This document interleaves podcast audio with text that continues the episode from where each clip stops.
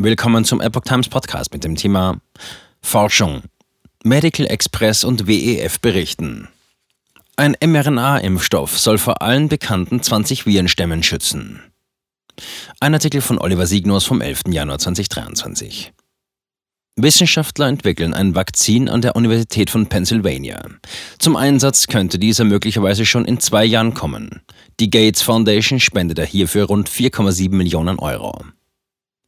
Forscher der Perelman School of Medicine an der University of Pennsylvania haben eigenen Angaben zufolge einen Impfstoff entwickelt, der gegen alle 20 bekannten Grippestämme wirksam sein soll.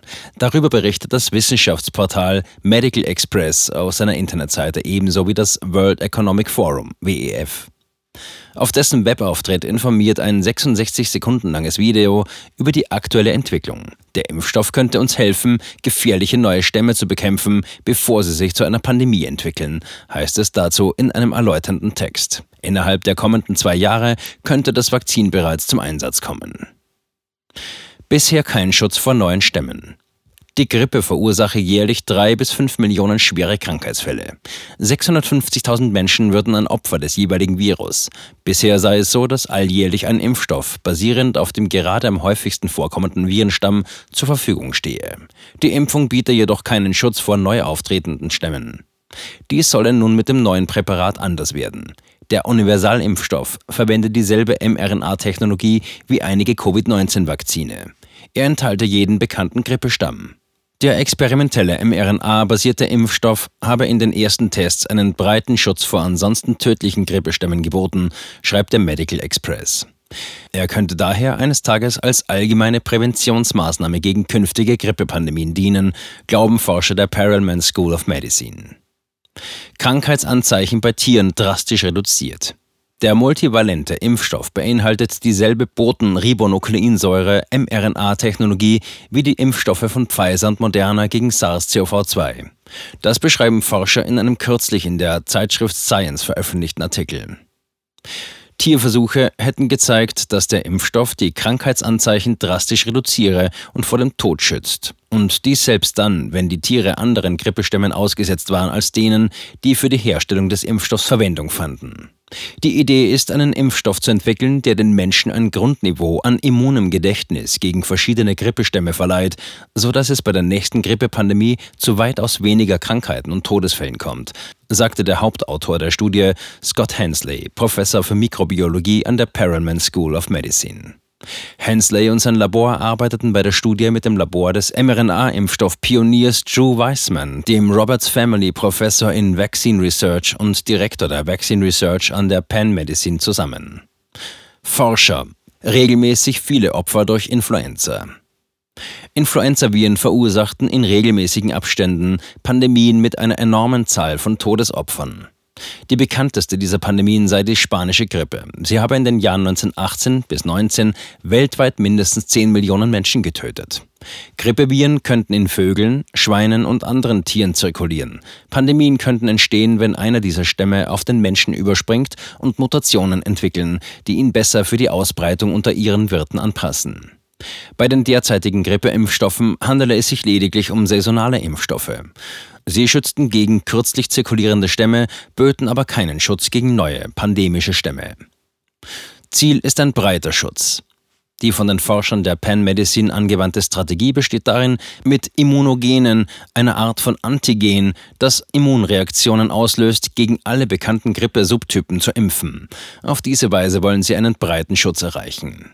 Die Wissenschaftler erwarten nicht, dass der Impfstoff eine sterilisierende Immunität verleiht, die die Virusinfektionen vollständig verhindert.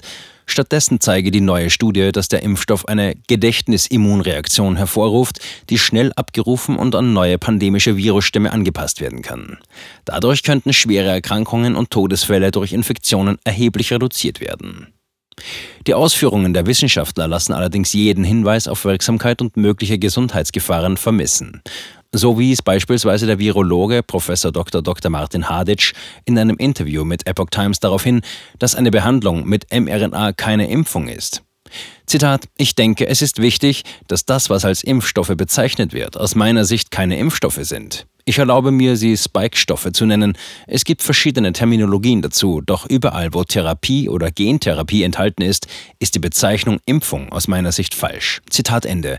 Eine Therapie setze man zu einer Behandlung einer Krankheit ein und hier sprechen wir von Vorbeugung. Daher finde er den Ausdruck Spike-Stoffe passender. Die Wirksamkeit der mRNA-basierten Corona-Impfung zweifeln ebenfalls viele Fachleute an. Das renommierte Fachmagazin The Lancet veröffentlichte Anfang Oktober 2022 eine Studie, die belegt, dass die Impfung eine Infektion eher fördert als verhindert. Über Nebenwirkungen fällt in dem Beitrag ebenfalls kein Wort. Dabei ist es hinlänglich bekannt, dass immer mehr Menschen Schäden im Zusammenhang mit der Corona-Impfung erlitten haben. Auch darüber berichtete Epoch Times ausführlich in mehreren Artikeln. Immunisierung der Subtypen mit mRNA einfach. Dringt der injizierte Impfstoff in die Zellen des Empfängers ein, beginnt er mit der Produktion von Kopien eines Schlüsselproteins des Grippevirus, des Hämaggglutinin-Proteins, für alle 20 Hämaggglutinin-Subtypen der Influenza H1 bis H18 für Influenza A-Viren und zwei weitere für Influenza B-Viren. Bei einem herkömmlichen Impfstoff wäre es eine große Herausforderung, gegen all diese Subtypen zu immunisieren, aber mit der mRNA-Technologie ist es relativ einfach, so Hensley. Bei Mäusen löste der mRNA-Impfstoff hohe Antikörperspiegel aus. Sie blieben mindestens vier Monate lang erhöht und reagierten stark auf alle 20 Grippesubtypen. Außerdem schien der Impfstoff relativ unbeeinflusst von früheren Grippeviren-Expositionen zu sein, die die Immunreaktion auf herkömmliche Grippeimpfstoffe beeinträchtigen können. Die Forscher stellten fest, dass die Antikörperreaktion bei den Mäusen unabhängig davon, ob die Tiere zuvor mit Grippeviren in Kontakt gekommen waren oder nicht, stark und breit angelegt war. Klinische Versuche mit Menschen geplant. Hensley und seine Kollegen planen derzeit klinische Versuche am Menschen.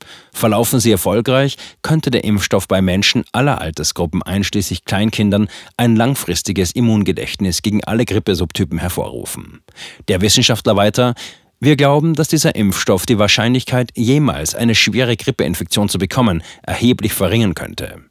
Im Prinzip, so fügt er hinzu, kann die gleiche multivalente mRNA-Strategie auch bei anderen Viren mit Pandemiepotenzial, einschließlich Coronaviren, Verwendung finden.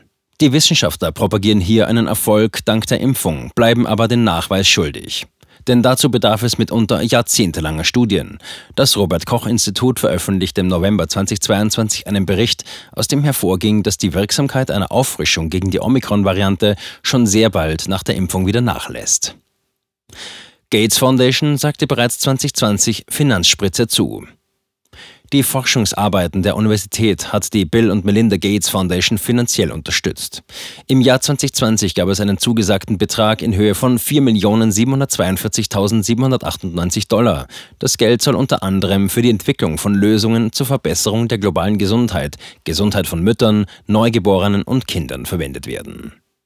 Mit rund 1,1 Milliarden US-Dollar Ausgaben für Forschung und Entwicklungen ist die Penn eigenen Angaben zufolge einer der führenden Forschungsuniversitäten des Landes.